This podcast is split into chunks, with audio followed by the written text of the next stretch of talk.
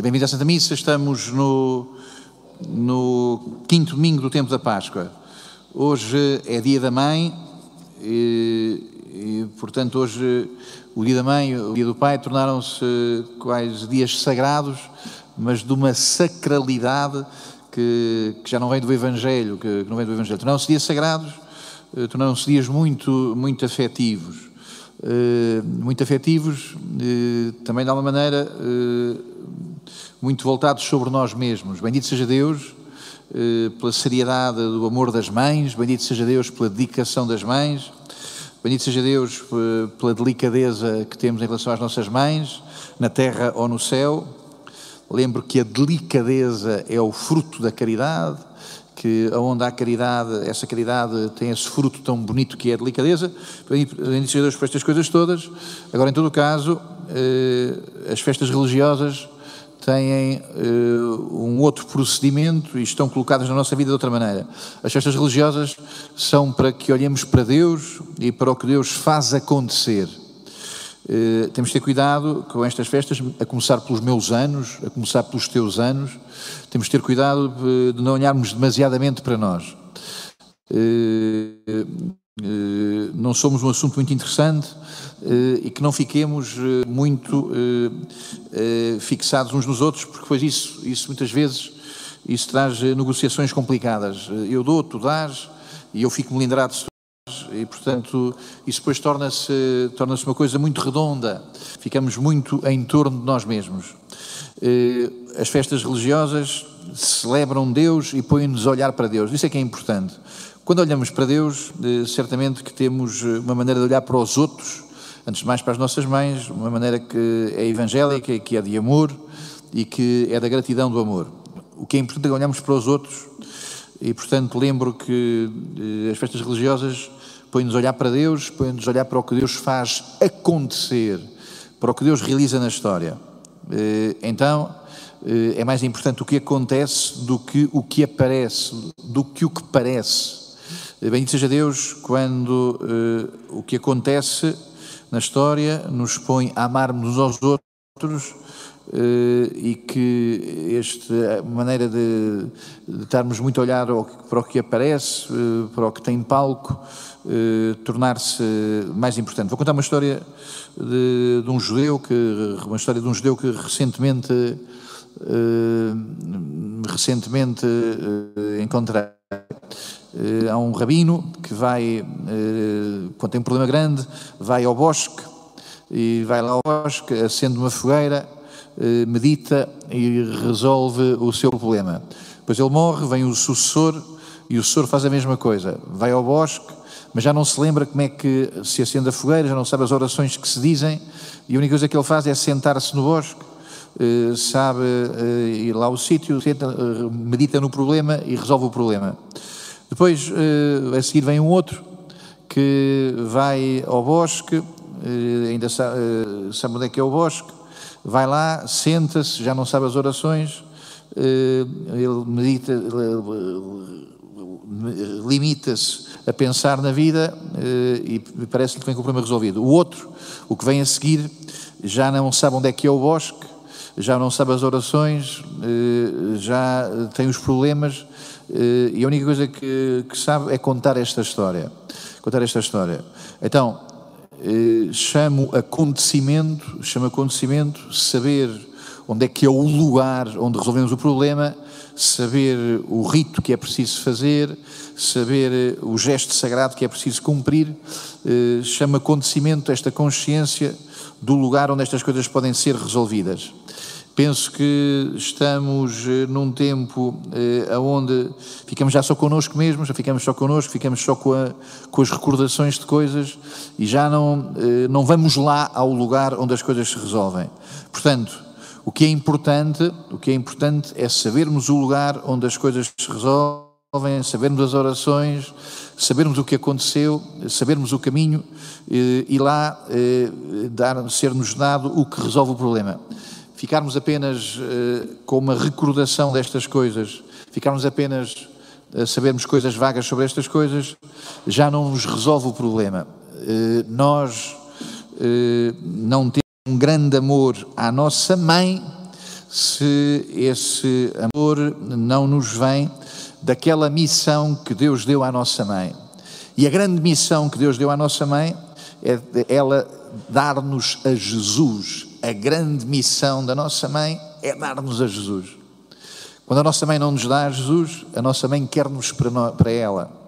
Quando a nossa mãe já não nos dá a Jesus, a nossa mãe o que quer-nos é para ela e para que estejamos a olhar para ela. A grande missão que Deus deu à nossa mãe é a nossa mãe dar-nos para Jesus. Isso é que, para mim, eh, é educar. Bom, eh, ainda mantendo-me com estas eh, histórias dos judeus, no mesmo livro encontrei uma outra história de, dos judeus que diz que a educação, há quatro maneiras de, de a mãe, da mãe, do pai, da família educar os seus filhos. Quatro maneiras de aproximar da sabedoria, que é a mesma coisa. Bom, a primeira maneira diz que é, dizem os judeus que é a maneira da esponja. A educação faz que uh, o filho receba tudo. E portanto, quando, quando a criança, quando os filhos são como esponjas, recebem o bom, recebem o mal e são muito confusos. Um exemplo, já não sabem o que é verdade. Quando a educação é pôr tudo e sem critério para cima da, da pessoa, a pessoa fica como a esponja a absorver tudo. Depois já não sabe o que é o bem, já não sabe o que é o mal, já não sabe dizer o que é verdade, está numa situação de muita, de muita confusão. Uma segunda maneira de, de educar é como ao filtro, como ao, perdão, como ao funil, eh, dá-se à criança, dá-se dá ao filho, dá-se à filha, dá-se dá-se-lhe tudo eh, e entra por um lado e sai por outro. É a frivolidade. A frivolidade quer dizer que nada é importante, Quer dizer que a pessoa foi educada sem conseguir reter o que é importante. A terceira modalidade da educação, eh, para esta, nesta, nesta história dos, dos, dos judeus, então a, a, educação ser um filtro. O que é que é um filtro? É como o café, o filtro faz que passe o café e fica só no filtro a borra. Eh, o, o, o Evangelho fala de vinha. Eh, às vezes também é preciso pôr eh, os vinhos bons, têm que passar por um filtro, passa passa o vinho e fica só a sujidade. Chama-se isso cinismo. A única coisa que eu retive é de que o bom se vai e o que a gente tem no nosso coração são as, as coisas sujas, são as coisas más, são as coisas que nos fazem sempre suspeitar dos outros. Então, a educação não há de ser esta maneira de colocar os outros na vida como se fossem apenas esponjas, colocar os outros como se fossem funis, colocar os outros como se fossem filtros. A educação para esta lenda dos judeus, para esta eh, tradição dos judeus, devia ser como um crivo. Os mais novos não sabem o que é o crivo, então na, na eira, na, na seara, apanhar eh, o crivo que permite que o grão eh, seja retido e que as poeiras e que as palhas que não interessam se vão embora.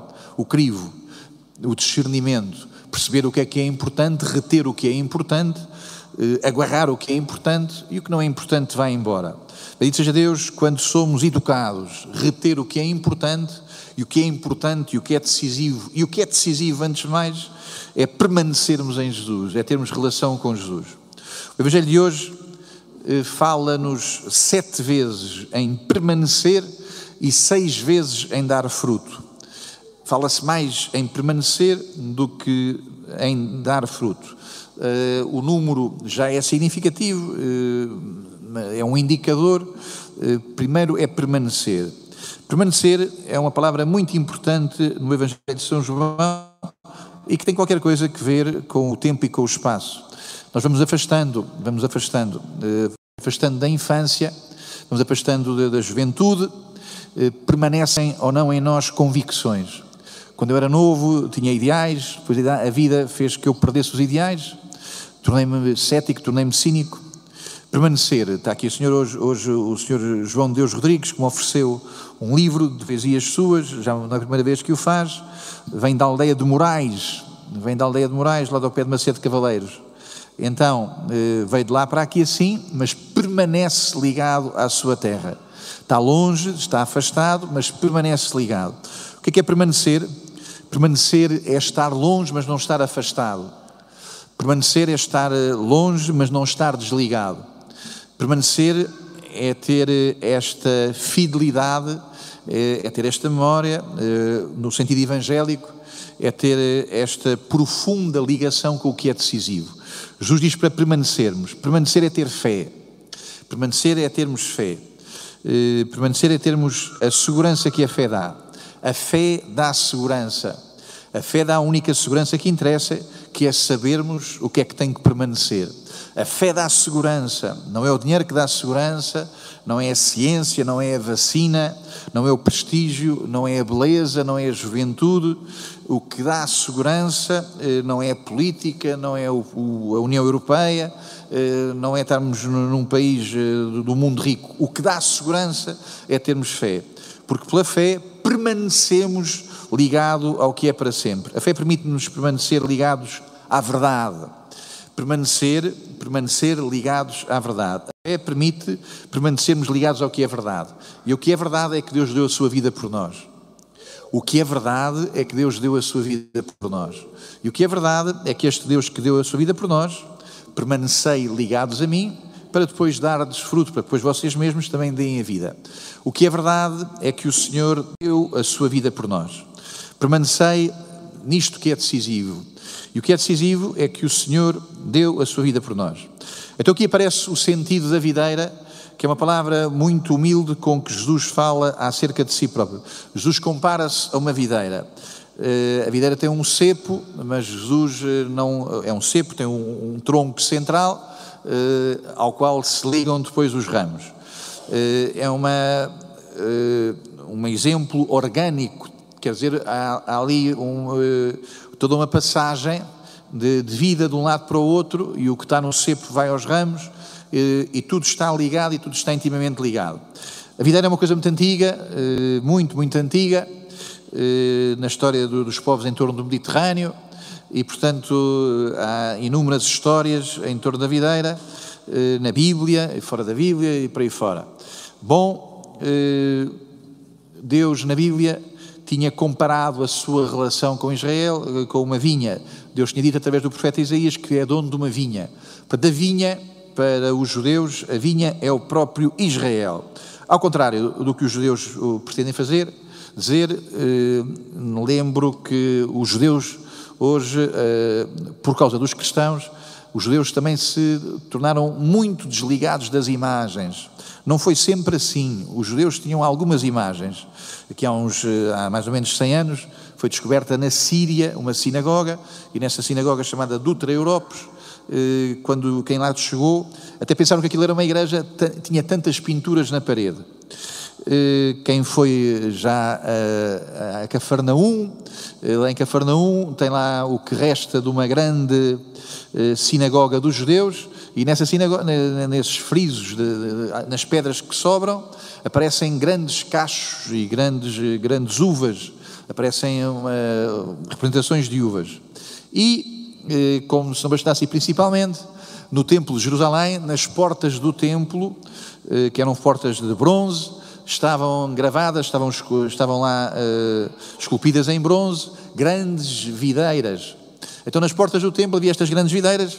Há quem ponha a hipótese de que Jesus tenha feito este discurso eh, às portas eh, do templo e que depois eh, São João tenha incluído neste capítulo 15. Então, enfim, as videiras eram uma realidade muito importante também em Israel e tão importante que descreviam o que Israel pensava de si próprio. Nós somos a vinha de Deus, somos a videira de que Deus cuida. A videira é então uma, uma trepadeira, eh, uma trepadeira que tem que ser cuidada, que se não foi cuidada, se for ficar silvestre, se ficar selvagem, já não, já não dá fruto nenhum, ou, eh, bem, bem pouco serve o fruto da videira, estraga-se.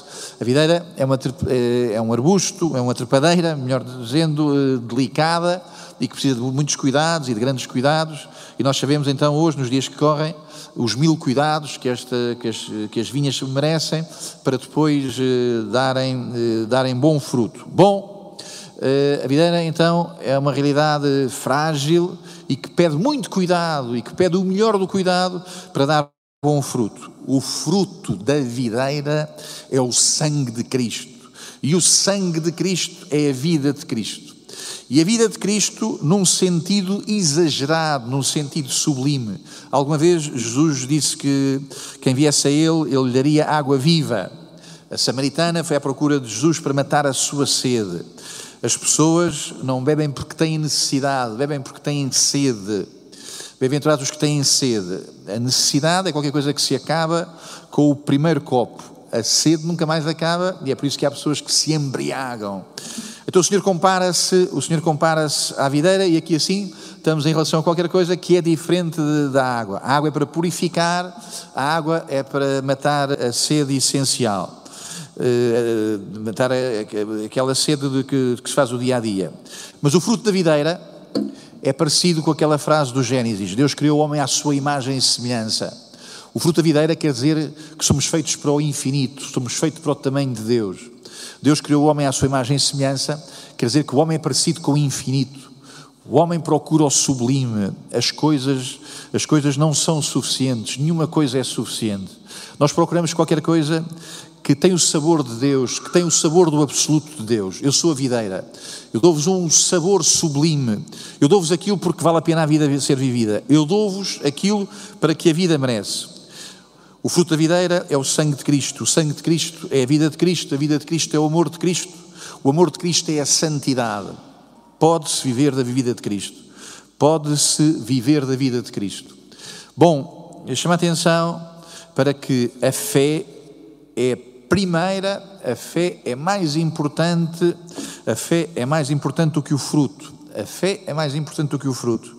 Eh, a fé é mais originária, a fé está antes, a fé é primordial em relação ao fruto. Dizia a segunda leitura, eh, é este eh, o mandamento, diz, diz o Senhor, eh, este é o meu mandamento, acreditar no nome do Filho de Jesus Cristo.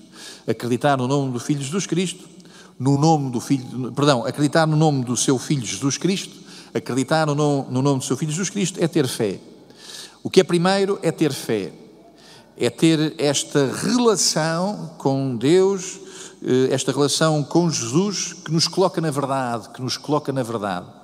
O que é primeiro é a fé, e é a fé que nos coloca na verdade. A palavra fé, em hebraico, diz amém.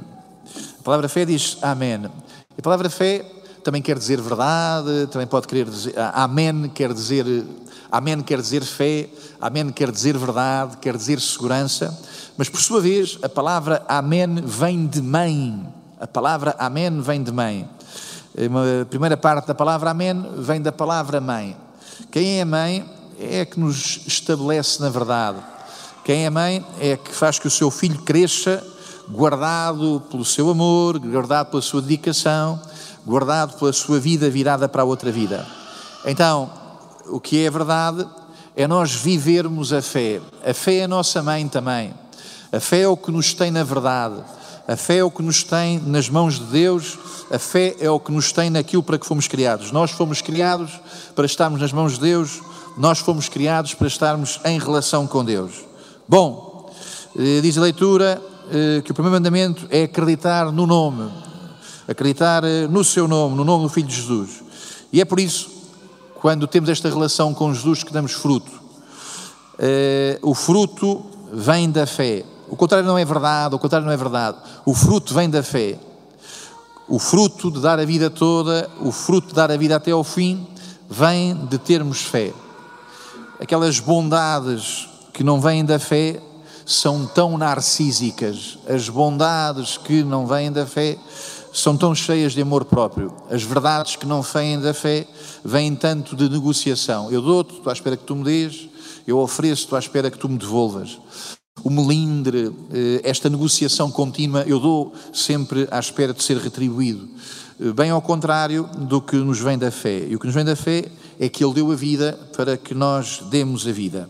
Terminei. Bendito seja Deus que nos dá a videira e que nos continua a dar a videira para permanecermos eh, na relação com Ele, para termos relação com Ele e para darmos muito fruto. A videira para nós hoje é o que nos acontece na igreja. Na igreja o Senhor eh, dá-nos uh, o seu sangue, o Senhor dá-nos a sua vida, o Senhor dá-nos a sua bênção, o Senhor dá-nos este sermos purificados, este sermos educados, este sermos corrigidos, como o Evangelho também fazia referência, para que temos este fruto, este fruto grande que vem de termos esta relação com o Senhor.